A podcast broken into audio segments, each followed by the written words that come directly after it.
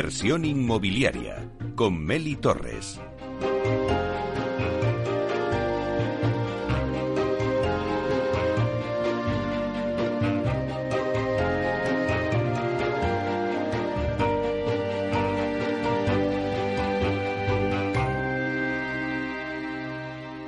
Inversión inmobiliaria. Comienza el debate.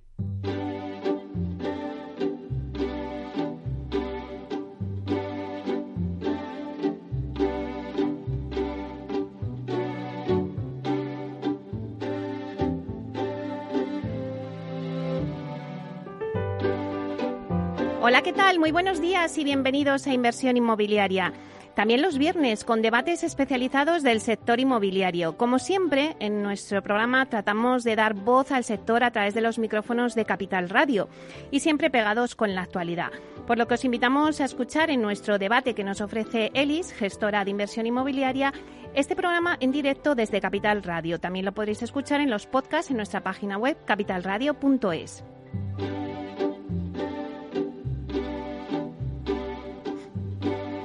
Bueno, pues esta sintonía que escuchamos nos anuncia el tiempo del debate y hoy vamos a hablar del Bill pero lo vamos a hacer desde otro punto de vista. Vamos a hablarlo desde el punto de vista del diseño.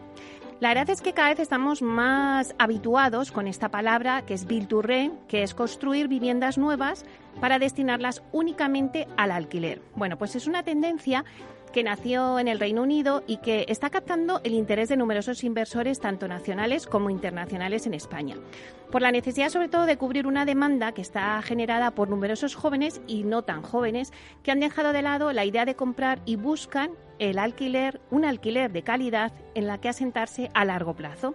Bueno, el Build to Red, por dar unas pinceladas más al oyente, es una fórmula que se ha visto impulsada por la movilidad geográfica, por la flexibilidad laboral, por las dificultades para acceder al crédito hipotecario para comprar una vivienda y sobre todo también por los nuevos hábitos de consumo de los jóvenes, ¿no? que están basados pues en la forma de, de pago por uso. En definitiva, es una fórmula que está hoy en el punto de mira de muchos inversores. Pero en este debate, como hemos dicho al principio, pues lo que vamos a analizar es el to pero desde el punto de vista del diseño. Nos vamos a preguntar cómo están hechas esas viviendas, cuáles son las diferencias entre una vivienda para venta y una vivienda para el alquiler, ¿qué ofrece este tipo de viviendas al usuario?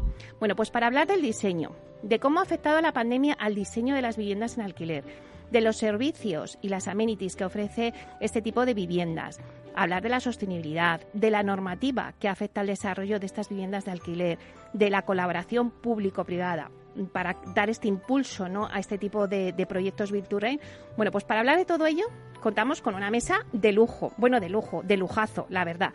Eh, solamente tengo que deciros que ya eh, tenemos aquí a representar a la creme de la creme en el sector del Build to Así que voy a empezar a, a. A mi derecha tenemos con nosotros a María José Pisio Marchetti, que es directora general de vivienda de la Comunidad de Madrid. Buenos días, María José. Buenos días.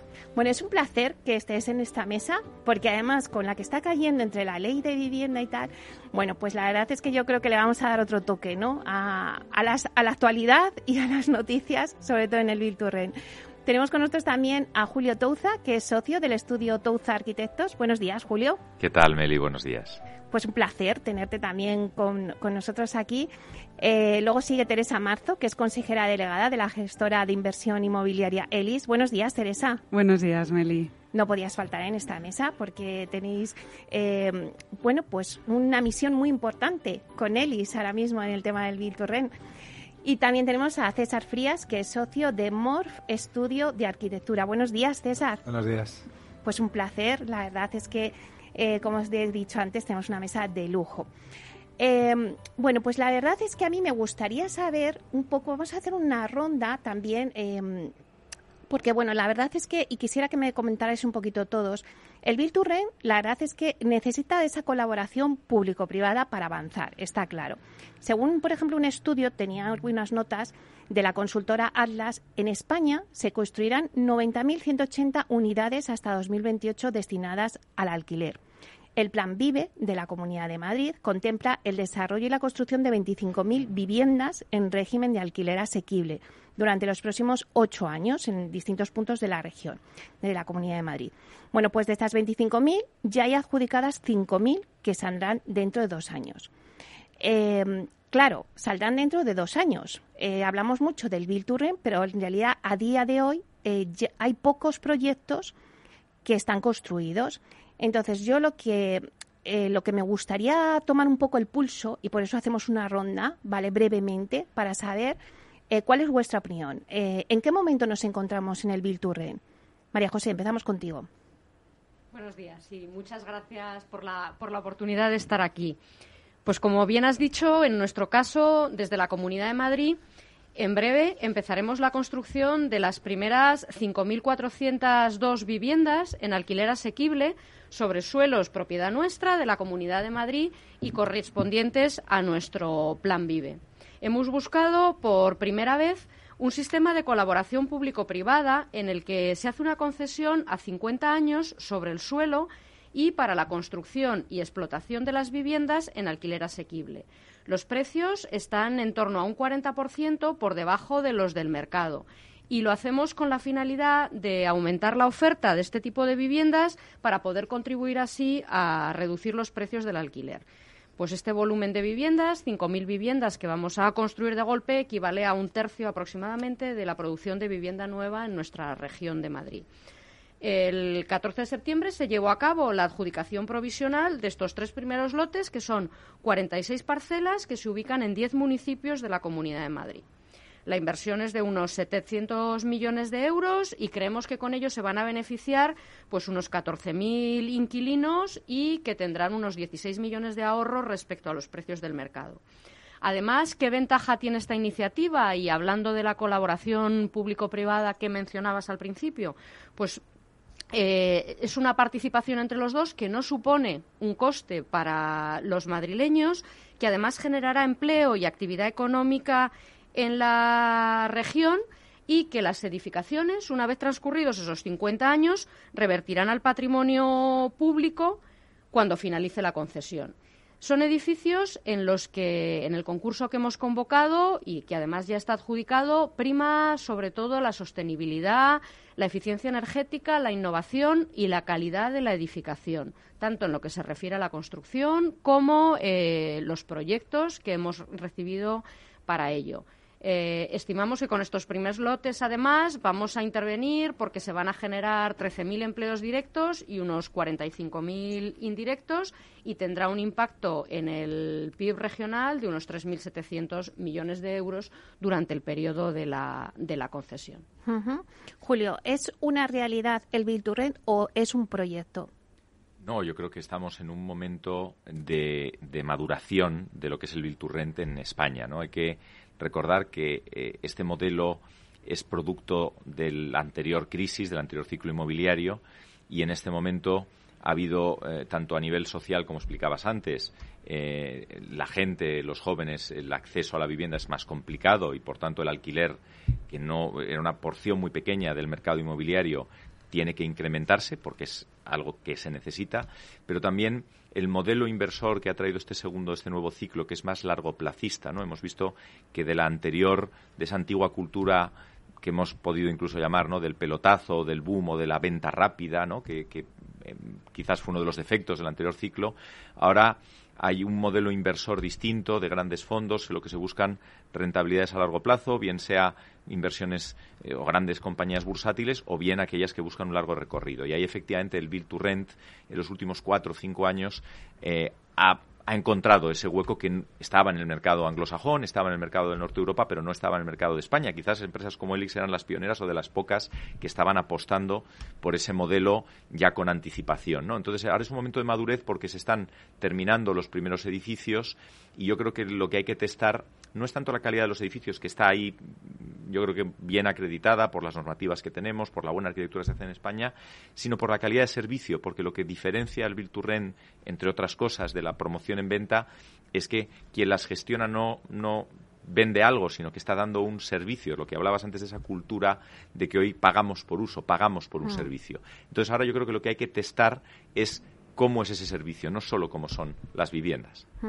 Teresa, él se apostó desde el principio por el sí, ¿En qué momento nos encontramos? Bueno, pues eh, estoy totalmente de acuerdo con lo que ha apuntado María José, eh, de que la colaboración público-privada es necesaria y definir ¿no? un marco jurídico estable es fundamental para esos inversores de los que habla Julio, ¿no? que están empezando a aparecer en este nuevo asset class, que sin duda ha venido para quedarse. O sea, es eh, una necesidad que las nuevas eh, eh, pues los nuevos jóvenes, ¿no? Los jóvenes que, ahora tienen que habitar viviendas es la fórmula que buscan, ¿no? El, pago por uso, el, vivir hoy aquí, mañana poderse mudar de ciudad sin un lastre, ¿no? Sin una hipoteca a las espaldas. Por lo tanto, no solo se van a construir las 90.000 viviendas que apuntabas al principio, ¿no? De aquí a 2028, sino que la necesidad, los estudios que manejamos nosotros es que para equipar a los niveles de vivienda en alquiler que se están desarrollando en otros países, eh, hace falta mm, pues aproximadamente un millón de viviendas, ¿no? Eh, por lo tanto, pues eh, tenemos entre todos que colaborar para conseguir esa oferta, ¿no? Que, que, además con esa oferta que podamos poner en el mercado va a ser la manera real de equilibrar los precios de oferta y la demanda. Así es como vamos a conseguir contener los incrementos de renta en los alquileres. César, ¿en qué momento nos encontramos del Bill Bueno, yo creo que ha habido eh, a finales de posiblemente 2018, principios de 2019 y quizá acrecentado con la crisis COVID, ha habido un momento en el que el Bill to Rent ha sido capaz de pagar más por el suelo que la vivienda de alquiler. Eso ha habido varias operaciones, yo que sé, en Valdebebas, hmm. donde ha pagado un 25% más por el suelo que una vivienda de venta. Creo que desde ese momento ha habido un incremento muy notable. Nosotros empezamos, nuestro primer proyecto lo hicimos ya hace cuatro años, pero, pero el incremento los tres últimos años ha sido exponencial. Creo que hay una...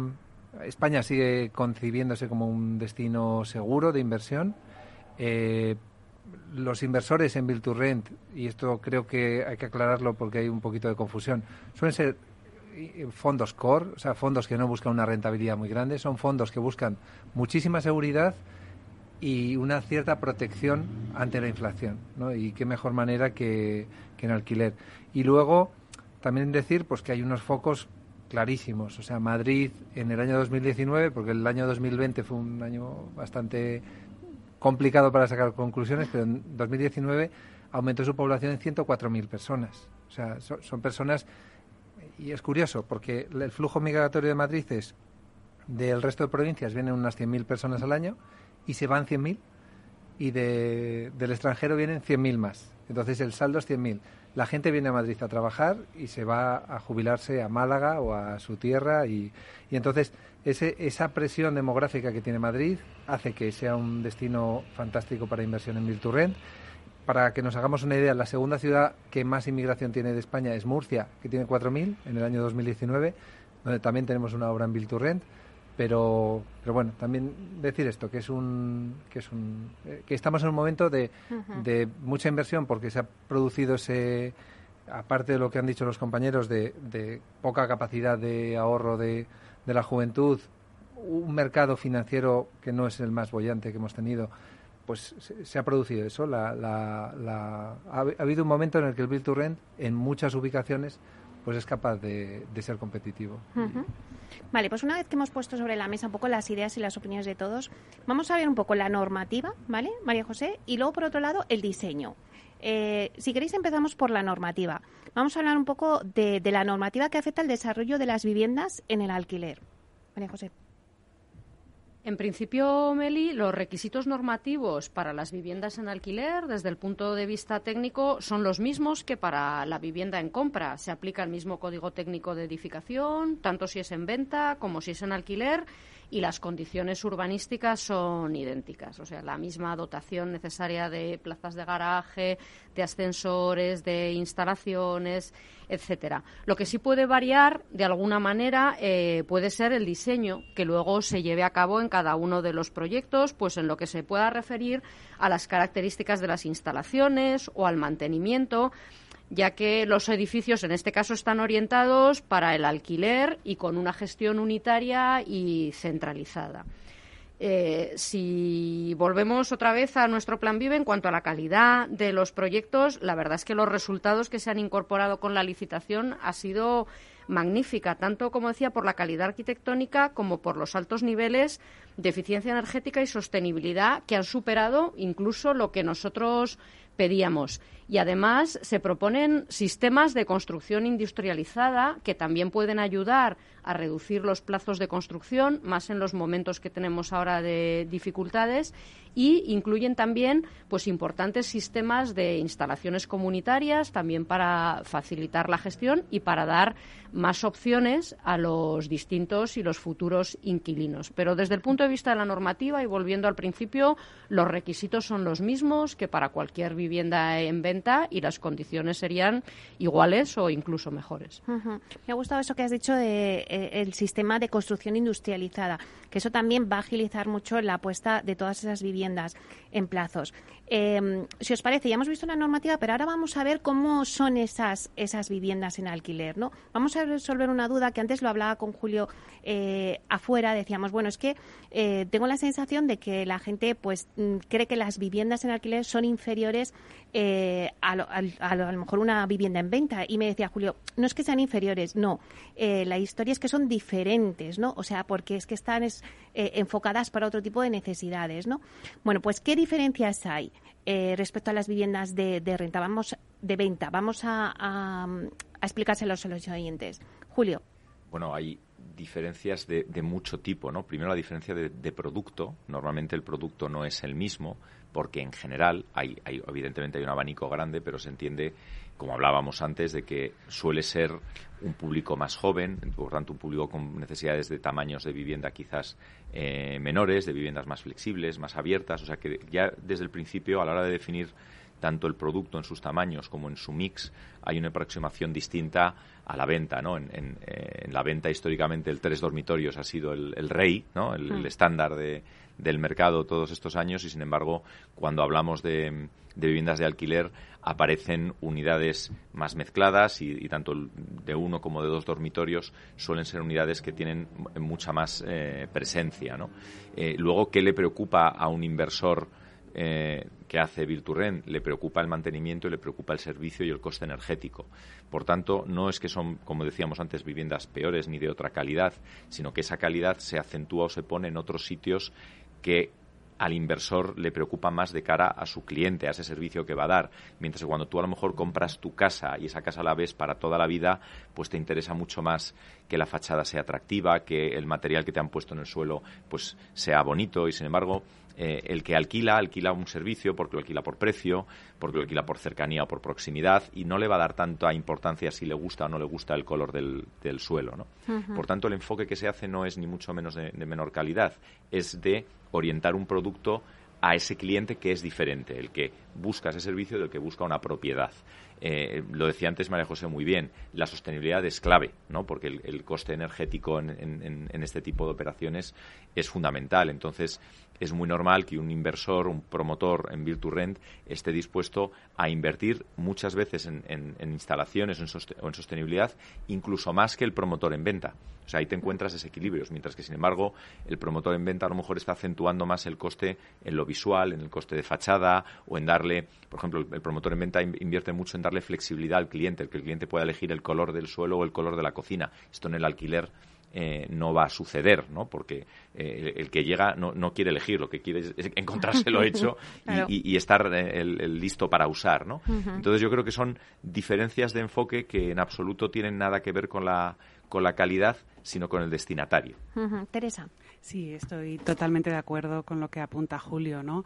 Al final, esa rotación, ¿no? de, clientes que va a tener esa vivienda en alquiler hace que la propia configuración de la vivienda tenga que ser mucho más flexible, ¿no? Porque hay muchas formas de, vivir, ¿no? Y, hay muchas fórmulas de compartir también, ¿no? Entonces, eh, pues eh, se están definiendo viviendas que te permiten, ¿no? Esa configuración, pues eh, que, puedas tener dos dormitorios, pero que a lo mejor uno de ellos se pueda unir al salón para que pueda servir de, a lo mejor de, de oficina. se están definiendo también, pues cocinas unidas a salones, ¿no? Para ofrecer esas estancias, pues mayores, más amplias. Em, y, y apuntando un tema, ¿no? En relación a las dos preguntas anteriores que comentaba María José también de la normativa, que es verdad que las viviendas en alquiler tienen que cumplir, por supuesto, toda la normativa técnica de la que disponemos.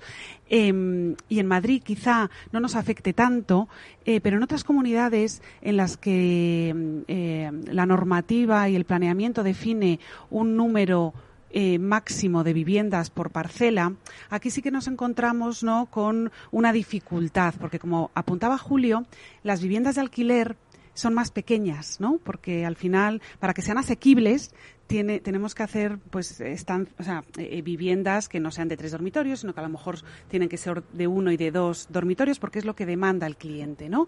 Entonces, eh, bueno, pues eh, lo que sí que me gustaría sería que, la normativa pudiera adaptarse a estas nuevas necesidades que tenemos eh, en el alquiler, ¿no? Para, para, oye, pues poner más viviendas en el mercado, porque si una parcela eh, pues tiene una densidad máxima de 100 viviendas con una edificabilidad a lo mejor de 10.000, en realidad tú en alquiler pues a lo mejor podrías hacer 140 de unas superficies menores, ¿no? Entonces yo creo que ese punto es muy importante y también... Si eh, quieres, eh, vamos a dejarlo ahí, en ese punto importante, porque vamos a hacer una breve pausa y ahora seguimos con este tema que me ha parecido muy importante, que la normativa pues se tiene que adaptar, ¿no? Gracias, Mel. Seguimos enseguida.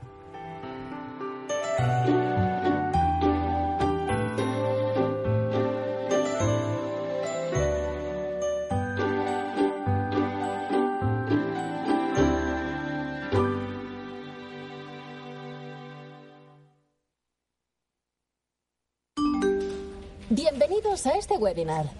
Vamos a empezar el ciclo de inversión. Dad un sorbo a ese café que os acompaña y mantened vuestros micrófonos desactivados hasta el turno de preguntas.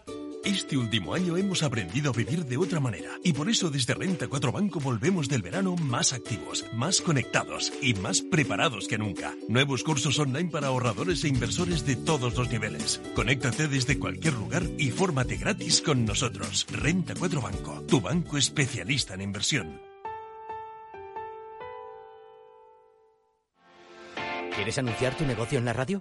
Entra en el clubdelaradio.com. La compra es online, pero no os vamos a negar que nos encanta que nos llaméis. El teléfono, olvídate, no te vas a acordar. Entra en el clubdelaradio.com. Tu audio y tu campaña de una forma sencilla y rápida. Contrata anuncios en radio al mejor precio. Elclubdelaradio.com. Escuchas Capital Radio, Madrid 105.7, la radio de los líderes. Metro de Madrid te lleva de forma segura al trabajo, al gimnasio, al retiro. Un medio de transporte accesible y rápido que te acerca a los lugares y a las personas que más quieres.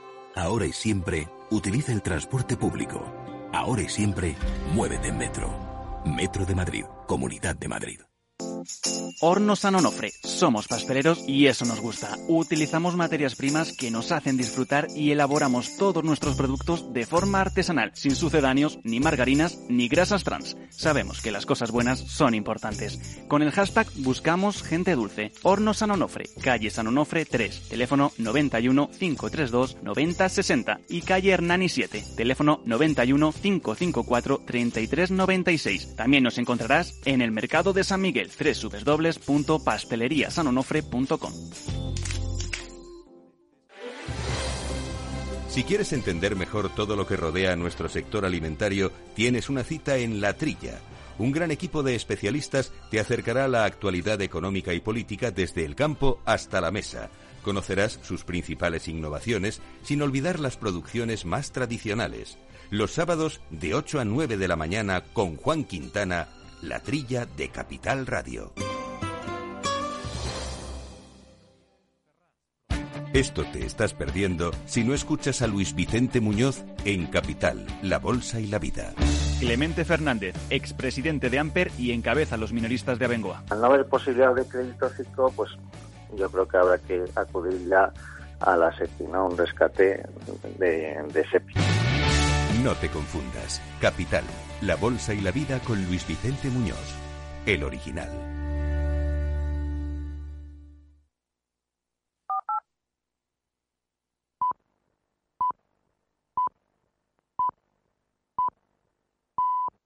Inversión inmobiliaria con Meli Torres. Bueno, pues seguimos con nuestro debate eh, sobre el diseño de las viviendas del alquiler del Bilturre. Vamos a hacer un repaso rápido en la mesa para los que a lo mejor os incorporáis ahora.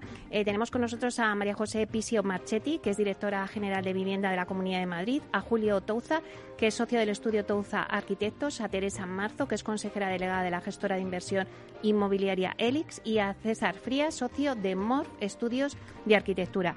Teresa, nos habíamos quedado contigo porque habías abierto pues una cuestión importante y es que la, la normativa pues tendría que adaptarse un poco a las necesidades ¿no? de las viviendas de alquiler es, bueno, hablábamos del tema de la densidad y también me gustaría apuntar el tema de la dotación de plazas de garaje.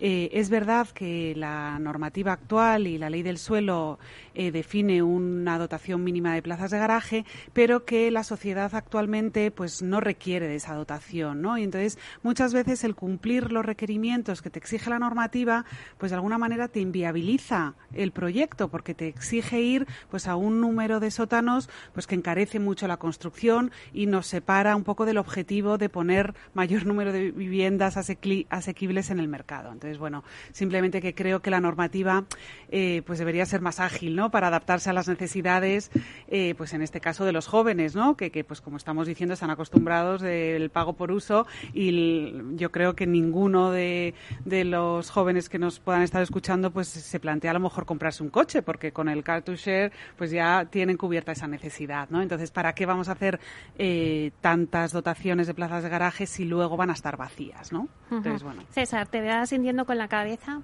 Sí, bueno, eh, si es eh, grave en, vivienda, imagínate tú en una residencia de estudiantes. Que nosotros tenemos muchas residencias de estudiantes, allí básicamente sobran el 60 y tantos por ciento de las plazas. O sea, raro es, sobre todo residencias que muchas veces son estudiantes extranjeros, nadie se adquiere un coche. Entonces, ¿qué acabamos haciendo? pues pues los intentamos poner en superficie, luego se utilizan pues para poner mesitas y para utilizarlo para otras cosas, para gimnasio, pero realmente no, no hay no hay esa necesidad.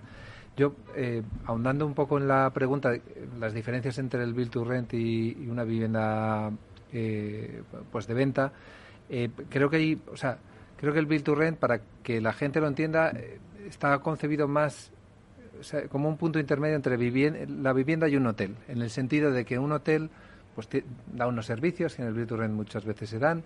Eh, lo que es, se, piensa muchísimo en la, en la durabilidad de los materiales, de los ciclos de uso de, de las puertas. se intenta, nosotros por ejemplo en nuestros Virtual intentamos que todas las instalaciones sean accesibles desde el pasillo para que cualquier operación de mantenimiento no haya que llamar a los 300 vecinos pues para que te abran su casa y puedas llevar un mantenimiento.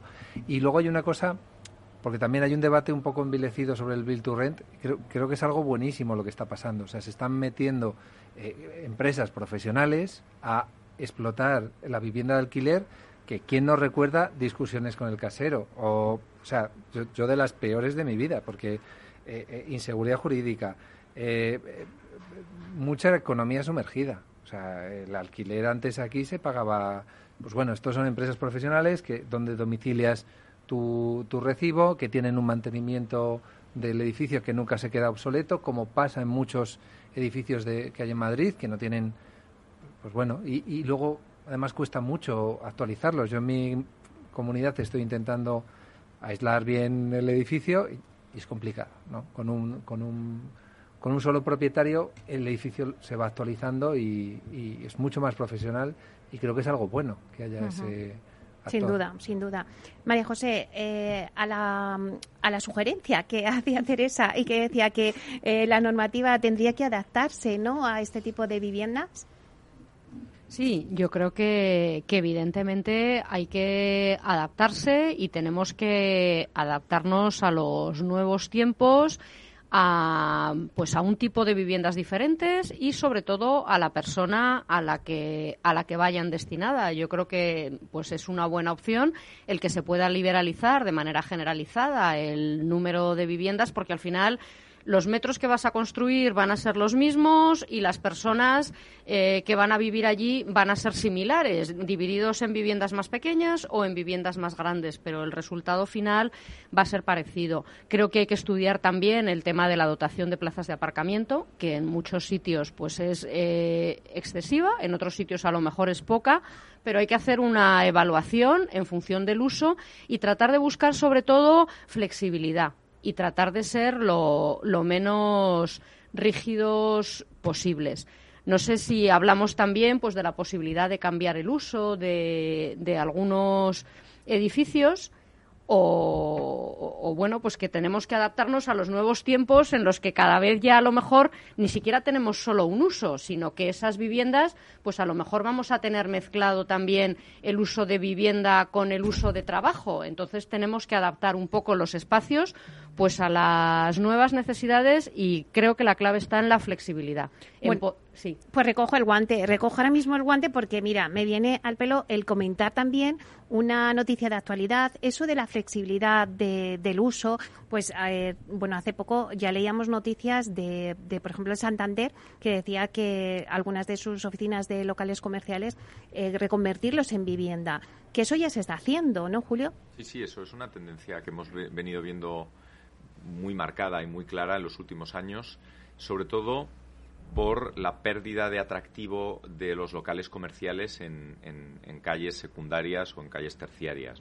Esa pérdida de, valor de esos locales, que eran muy difíciles de, colocar en el mercado, porque todo el e-commerce ha cambiado radicalmente los hábitos de consumo y, ha hecho que muchos de esos espacios en planta baja pues carecieran de atractivo, ha generado una transformación eh, de, de, uso, ¿no? un cambio de uso de comercial a residencial, ¿no? en, el, cual aquellas plantas bajas que, requerían o que tenían los requisitos que, pide la normativa, en el caso del Plan General de, de, Madrid, de nuestra ciudad, pues exigen unas determinadas condiciones de estar sobre la rasante, de tener una serie de accesos, de tener una serie de condiciones de iluminación, pero si se dan por cumplidas esas condiciones, ese cambio de, uso es, eh, es viable, ¿no? Y estamos viendo claramente que hay una marcada tendencia a, eso y que va a ir a más, ¿no? Y hablábamos antes durante la, pausa que efectivamente la, modificación puntual del plan general que hay ahora mismo en, en, curso, precisamente uno de los puntos que tiene señalados es cómo mm, hacer más clara todavía, si cabe, la normativa para que esos cambios de uso se produzcan con mayor agilidad, porque es una buena oportunidad. Suelen ser nuevamente viviendas más económicas por estar en planta baja y que permiten, suelen estar más dirigidas al alquiler que a la venta, porque suelen eh, permitir, pues efectivamente, unos precios más asequibles. No sé, Teresa, eh, César, eh, Teresa, vosotros también ya trabajáis en esta flexibilidad y en cambios de, de usos. Bueno, nosotros desde Elix eh, lo que hacemos es comprar edificios residenciales, entonces no, no hacemos esta actividad de granular, ¿no? de comprar locales comerciales. lo que sí un poco comentar, bueno, apuntalar, ¿no? Lo que lo que comentaba eh, María José, de esta necesidad ¿no? de, flexibilizar la normativa. ¿no? Ya desde el Ayuntamiento de Madrid estamos viendo que se está haciendo un esfuerzo en, regular ¿no? todos estos nuevos usos que, estamos viviendo y que estamos observando. En, la nueva, en el avance de la modificación puntual del Plan General estamos viendo cómo se está regulando pues, el coliving, ¿no? pues una nueva fórmula que mm. también los jóvenes están empezando a, plantearse, ¿no? o el coworking. Eh, bueno, pues son unos usos que aparecen y que, pues históricamente eh, eh, la, sociedad evolucionaba más rápido, ¿no? Que la, que la normativa y lo que estamos viendo por parte de las administraciones públicas, eh, en el caso de Madrid, es que están haciendo un esfuerzo por adaptarse a esos cambios culturales y es muy de agradecer, la verdad, porque el inversor y el inversor que ha aparecido en este nuevo asset class, que es un inversor más eh, patrimonialista de largo plazo, lo que quiere es esa seguridad jurídica. Entonces, implantar usos en los que sepa que no va a haber un riesgo porque luego vayan a sacar una normativa que contravenga eh, el, bueno, pues la adecuación que se ha hecho, ¿no? Entonces, en este sentido, yo creo que es muy importante esta colaboración público-privada para ir todos de la mano eh, para solucionar el problema habitacional que tenemos. Claro, ya en esas modificaciones que se han hecho ya se incluye todo este tipo de... La regulación del coliving. Efectivamente. César. Sí, yo creo que han sido pasos positivos los que ha dado el ayuntamiento, tanto la nueva ordenanza para la gestión de licencias con ECLUS como, como la propuesta del plan general. En el fondo es un debate eh, muy antiguo y, hasta ideológico, ¿no? Eh, ¿Cómo es mejor una ciudad? Cuando la piensa un urbanista y todos siguen sus pasos o cuando el mercado, que es el que hoy en día demanda menos comercio y más residencial es el que marca. Desde mi punto de vista, yo en ese punto soy del lado más anglosajón. O sea, yo, yo entiendo que la, normativa debería ser muy flexible, debería pues favorecer, obviamente, unos mínimos de calidad en todos los usos, pero fuera de eso debería ser transparente, binaria y flexible. ¿Qué hemos conseguido con ordenaciones, planes generales, planes parciales como los que tenemos ahora? Sinceramente no, no, no, no tenemos unos nuevos barrios para ir a visitarlos como turistas, o sea, ni, ni, tampoco como para ponerlos como ciudad ideal, ¿no? Entonces, yo, yo creo que sinceramente eh, los inversores también eh, demandan claridad en la normativa. No puede ser, y ahondando en lo que ha dicho Teresa, pues también que no sea clara la normativa. Todo este esfuerzo que ha hecho el Ayuntamiento de Madrid está fenomenal y les invito eh, que, den un salto mortal y que acaben digitalizándolo completamente y que yo en un mapa 3D BIM de Madrid toque el sólido capaz y vea lo que soy capaz de construir ahí, lo que no, y que un inversor desde Oslo no tenga ninguna duda de que eso es residencial, que se pueden hacer 50 viviendas y que hay tal edificabilidad. Cosa que nos ha pasado, pues cuando tienes que explicar a un inversor extranjero es que en la normativa no pone que hay límite de viviendas, pero según no sé qué nota que hay al margen que se publicó mal en el boletín y no sé qué, pues puede, parece que sí. En el anterior plan había una limitación que luego se ha superado, pero que nos la pueden aplicar. Eso es, o sea, sinceramente, creo que hay un reto grandísimo para la, para, para la administración, que, están empezando en buena dirección, pero que sería fantástico tener tokenizada el urbanismo, vamos. Bueno, vamos tomando nota, ¿no, María José? Porque lo, comparto y lo suscribo al 100%. O sea, creo que es fundamental tener una normativa clara que además sea pública y que sea accesible a todos. Y creo que debemos aprovechar esas nuevas tecnologías y si somos capaces de definir y prácticamente hacer todo de manera digital, ¿cómo no vamos a poder construir el modelo del edificio o el sólido en el que tendría que insertarse ese edificio? Y a partir de ahí, ahí dentro, pues poder hacer casi todo. O sea, yo creo sí que creo que debe haber unas líneas o unas directrices de lo que se debe hacer en una ciudad, sobre todo más bien de lo que no queremos que se haga y a partir de ahí, pues flexibilidad y ser capaces de adoptar, de tener una normativa lo suficientemente ágil y flexible para podernos adaptar a los tiempos y que no necesitemos una tramitación larguísima y no nos pase como nos ha venido pasando hasta ahora, que siempre llega el planeamiento muy por detrás de por dónde está la sociedad. Llegamos tarde. Bueno, pues ya en los últimos 15 minutos que nos queda de programa, sí que me gustaría, porque habéis dicho algo muy importante y es que la sostenibilidad es la clave del Build to Entonces, me gustaría enlazar sostenibilidad y, y vamos a ver si podemos tocar pues estas ayudas con los fondos europeos a la rehabilitación, que también es interesante. No sé si, Teresa, ¿quieres empezar tú? Bueno, la sostenibilidad es que ya es un must. O sea, ya es que eh, no te planteas un proyecto sin que sea eh, lo más sostenible posible. Y además, la sociedad también lo está requiriendo. Hasta ahora, es verdad que los promotores eh, que se empeñaban en hacer viviendas de calificación energética A o tal, pues tampoco tenían una respuesta por parte del cliente, ¿no? Pero en, en este nuevo apartado de vivienda en alquiler, eh, es que empieza a ser un factor clave. ¿Por qué? Porque en la medida que tú inviertes más en sostenibilidad, puedes ofrecer todos esos servicios que estaba comentando Julio y hmm. César al principio, de pues prácticamente un todo incluido. O sea, que tú tienes una renta fija en el que tienes incluidos tus suministros, porque como tú sabes que tu demanda energética es mínima, ¿no? Claro. Pues puedes establecer un poco, o sea, se, se aparecen nuevas eh, pues nuevos modelos de negocio que es también los que los que requieren no los jóvenes de oye yo quiero tener claro cuál va a ser mi consumo mensual en vivienda no solo en alquiler sino en consumos en suministros etcétera no entonces esta sostenibilidad eh, a nivel de cliente es clave. Y luego a nivel medioambiental pues qué os voy a decir o sea eh, bueno pues tenemos un objetivo y un compromiso social entre todos que, que es una es una obligación no. Entonces, en ese sentido, pues tenemos que colaborar todos eh, para conseguir reducir las emisiones de CO2, que como pues sabemos el, el parque inmobiliario, ¿no? Eh, en nuestro país, pues emite más del 40% de las emisiones. Entonces, esto ahora tenemos una gran oportunidad con los fondos Next Generation que vienen de Europa, que para el tema de rehabilitación pues van a venir 6.800 millones de euros, que ahora seguro que María José nos lo puede contar muchísimo mejor, eh, pero, pero es una oportunidad que además eh, bueno pues tenemos que aprovechar y, reconvertir el- nuestro parque inmobiliario. María José, cuéntanos lo de los fondos. Pues como bien decía Teresa, hay un importante programa de ayudas para, bueno, pues tanto para desarrollar nuevas viviendas públicas energéticamente eficientes como para poder rehabilitar todas las que tenemos en la actualidad y también regenerar áreas degradadas. De hecho, también se prevé la ayuda para poder, en la línea de lo que hablábamos antes, transformar edificios de otros usos en edificios para destinarlos a viviendas para el alquiler asequible. Es decir, el alquiler es una apuesta de todos para que cada vez haya más viviendas de este tipo en el mercado.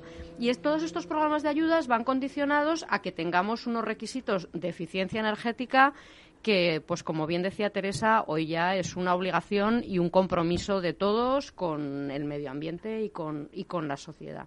Hay diferentes programas de ayudas que incluyen también, aparte de la construcción de nuevas viviendas, pues la rehabilitación de barrios con sus edificios y su espacio público, de los edificios de comunidades de propietarios, de propietarios únicos y de las viviendas individuales. Y la verdad es que se nos presenta una oportunidad muy importante, pues por el volumen de recursos que nos van a llegar y eh, también para nosotros, sin embargo, es un reto, pues es muy difícil poder gestionarlo de una manera eficaz, sobre todo los fondos para la rehabilitación privada, pues porque no tenemos mucho tiempo y hay muchas grandes eficiencias de energética de mejora energética para los edificios. Y en ese sentido, sí que es verdad que con los propietarios únicos y con la gestión centralizada, pues es mucho más fácil acometer rehabilitaciones pues en la línea de lo que antes decía César, ¿no? Que con, con una comunidad de propietarios obtener las mayorías suficientes para acometer una rehabilitación energética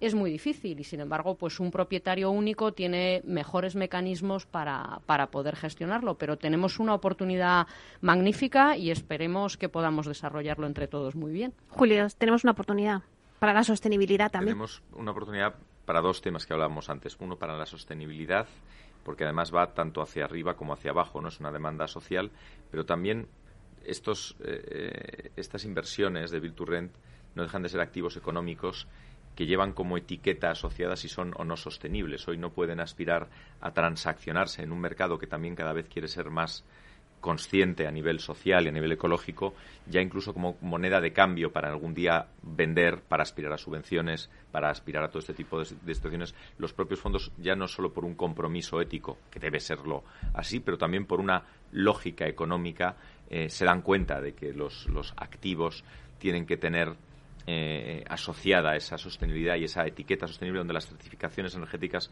juegan un papel muy importante para que esa, ese elemento se pueda contrastar, ¿no? Porque si tú simplemente dices que algo es sostenible porque lo es y no hay una verificación detrás, pues, pues es más difícil, ¿no? Y efectivamente eh, eh, hoy los, los promotores de, de Build to Rent todos están eh, jugando con las calificaciones que todos conocemos, ¿no? BRIAM, LEED, etcétera, etcétera, porque son un elemento. Pero hay otro que, del que hablabais antes, que es la industrialización, ¿no? Y creo que Mm. va, va un poco en paralelo y que es muy importante en el caso del Rent, lo comentaba también en el Plan Vive eh, María José, porque, eh, claro, eh, para un inversor en, en alquiler es muy importante que una vez tiene un activo es ponerlo en valor cuanto antes y eso habla de la rapidez y por tanto la rapidez y la, y la eficacia de la, de la ejecución depende de una ejecución rápida. Hoy tenemos unos problemas de mano de obra tremendos, ¿no? Y por tanto, la industrialización ahí va a jugar un, papel clave en, poner todo ese déficit de, vivienda rápido. ¿eh? La industrialización va, va, generar un punto clave. Y el otro, que era el que hablaba César antes muy bien también del mantenimiento, ¿no? Es decir, que algo mm. que tú puedes construir con mucha más calidad y mucho mayor contraste te va a poder dar también una garantía a mayor largo plazo. O sea que yo diría que, que son dos elementos, la sostenibilidad y la industrialización, que van a ser muy protagonistas, no solo en el plan Vive, como decía María José, sino en lo que es el, el, parque de alquiler que tenemos que generar en los próximos años. César. Bueno, eh, a ver, creo el, tema de la sostenibilidad, las, las, ayudas que han venido para rehabilitación tienen las dificultades que hemos hablado. Tiene una dificultad añadida que me he encontrado yo en mi propia casa, que es que eh, cuesta encontrar a alguien que te haga la obra.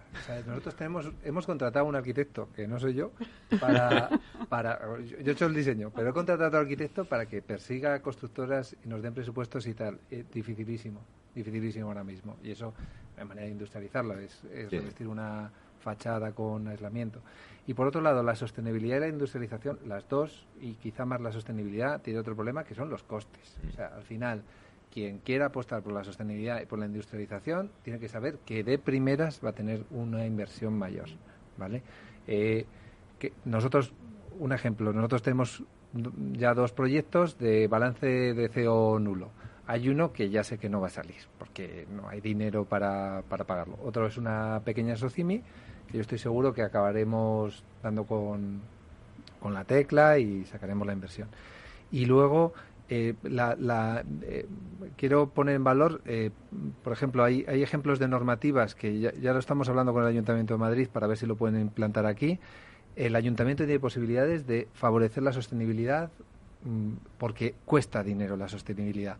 El Ayuntamiento de San Sebastián de los Reyes te da hasta un 15% más de edificabilidad si empleas eh, energías renovables para, para, aportar la electricidad y la calefacción de sus edificios. Creo que eso es un modelo que deberían copiar todos los ayuntamientos. Aún así, cuesta a veces convencer al, promotor de que apueste por la sostenibilidad. O sea, quiero decir, para, para, para fijaros, el, el máximo, 15%, es si tú toda tu demanda eléctrica la cubres con paneles fotovoltaicos, y toda la demanda de, de, climatización y calefacción con un sistema eh, sostenible. Pues bueno, aún así, aún con ese bomboncito, cuesta, cuesta que la gente vaya. Entonces, creo que por ahí también puede ayudar el... María José, ¿tiene que ser el camino por ahí, como está diciendo César?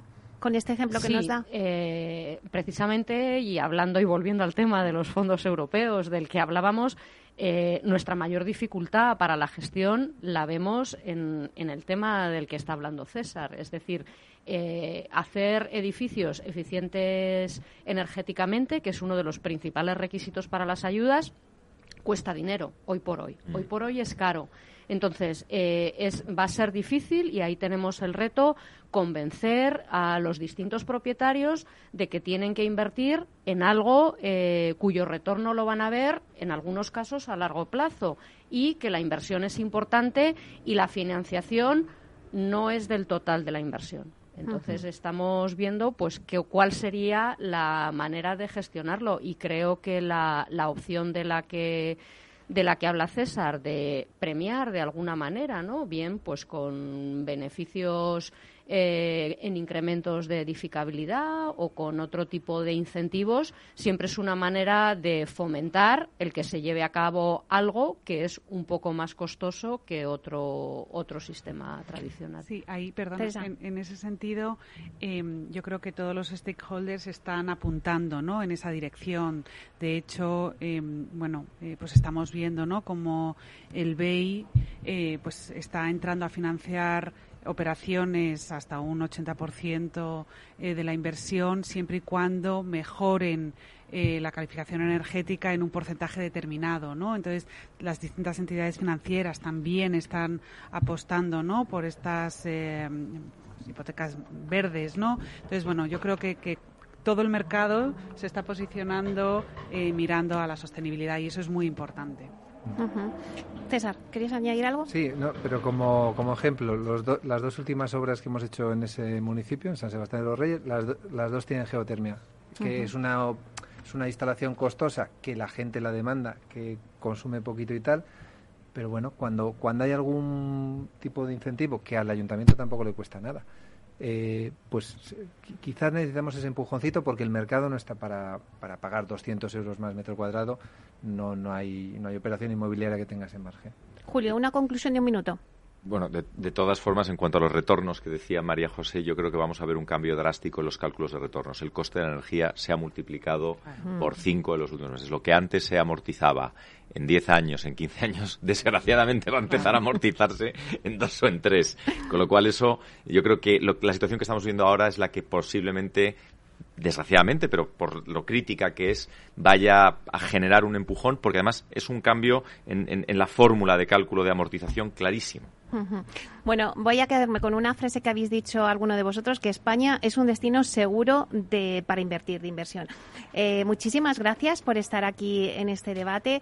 Gracias a María José Pisio Marchetti, eh, directora general de Vivienda de la Comunidad de Madrid. Un placer tenerte con nosotros, María José. Gracias, Meli. Lo mismo digo. Gracias, Julio Touza, socio del estudio Touza Arquitectos. Julio, sabes que un placer siempre tenerte con nosotros. Igualmente, Meli, encantadísimo siempre de que nos invitéis y, volveremos todas las veces que haga falta, porque es un placer estar en vuestra casa y contigo. Muchas gracias. Teresa, bueno, ¿qué te voy a decir? Muchísimas gracias, Teresa Marto, CEO de la gestora de inversión inmobiliaria Alex. Un placer, como siempre. Muchísimas gracias, Meli. Bueno, César, eh, te estrenas hoy con nosotros, pero espero que vengas muchas veces más. Encantado. César Frías, socio de Morf, Estudio de Arquitectura. Un placer. Igualmente. Bueno, y a ustedes, señoras y señoras que nos escuchan al otro lado de las ondas, gracias por estar ahí y compartir este espacio con nosotros. Gracias también de parte del equipo que hace posible este espacio, de Félix Franco en realización técnica y de quien les habla, Meli Torres. Les esperamos la próxima semana, el jueves y el viernes, aquí en Inversión Inmobiliaria. Hasta entonces, que sean felices.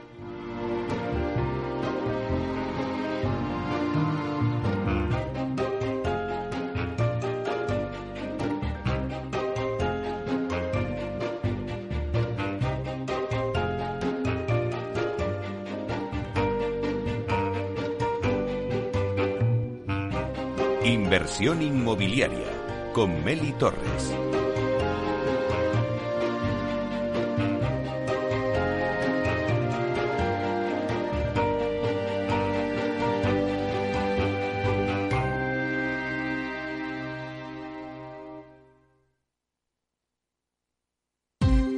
Ya no estamos en la era de la información, estamos en la era de la gestión de los datos y de la inteligencia artificial. El tratamiento inteligente de estos datos proporciona un valor enorme a las empresas en sus procesos de negocio. En Piper Lab ayudamos a nuestros clientes a tomar decisiones de negocio basadas en datos. Escúchanos todos los lunes en el espacio de Big Data de Capital, la Bolsa y la Vida. Somos Mazapanes Barroso. En nuestra empresa elaboramos productos con ingredientes seleccionados siguiendo una tradición artesana transmitida de generación en generación desde hace más de un siglo. Te llevamos el auténtico mazapán artesano de Toledo a tu casa. Nos esperan fechas muy especiales en las que no puede faltar en tu mesa. Compra tus dulces favoritos en nuestra tienda online www.mazapanesbarroso.com o llamando al teléfono 92 535 3149. Disfruta del auténtico mazapán con Mazapanes Barroso, maestros artesanos con tradición y calidad desde 1890.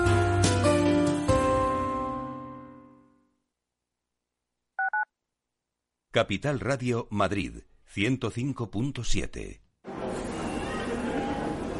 Metro de Madrid te lleva de forma segura al trabajo, al gimnasio, al retiro. Un medio de transporte accesible y rápido que te acerca a los lugares y a las personas que más quieres. Ahora y siempre, utiliza el transporte público. Ahora y siempre, muévete en Metro. Metro de Madrid, Comunidad de Madrid. Disfruta de la mejor cocina gallega en Montes de Galicia. Todo un clásico moderno en el barrio de Salamanca. Disfruta de la variada dieta atlántica, de las mejores carnes y pescados tratados con respeto y transparencia y regados con una de las mejores bodegas de la zona. En grupo, en familia o en pareja, Montes de Galicia te ofrece el espacio perfecto en cada ocasión. En el restaurante Gaztelubides somos rigurosos con la selección del producto para crear recetas imaginativas que acompañamos de una bodega generosa y brillante y de nuestra magnífica terraza durante todo el año. Restaurante Gaztelubide, carretera de La Coruña, kilómetro 12200, La Florida. Teléfono 91 372 8544. Una recomendación del programa gastronómico Mesa y Descanso. ¿Harto de tertulias políticas y de quienes lo saben todo? Sube un peldaño intelectual en tu vida y sintoniza la gran tertulia de la economía. Un debate pragmático y sin afinidades que revela las grandes transformaciones de nuestros días, con figuras de gran talla económica como Pedro Esbarz, Ramón Tamames, Francisco Navarro, César Arranz, Hermenegildo Altozano, Isabel Aguilera, Manuel Moreu, Juan José Rubio y Fernando Zunzunegui, entre otros. La gran tertulia de la economía, cada mañana a las 8 y 20 en Capital, La Bolsa y la Vida, con Luis Vicente Muñoz.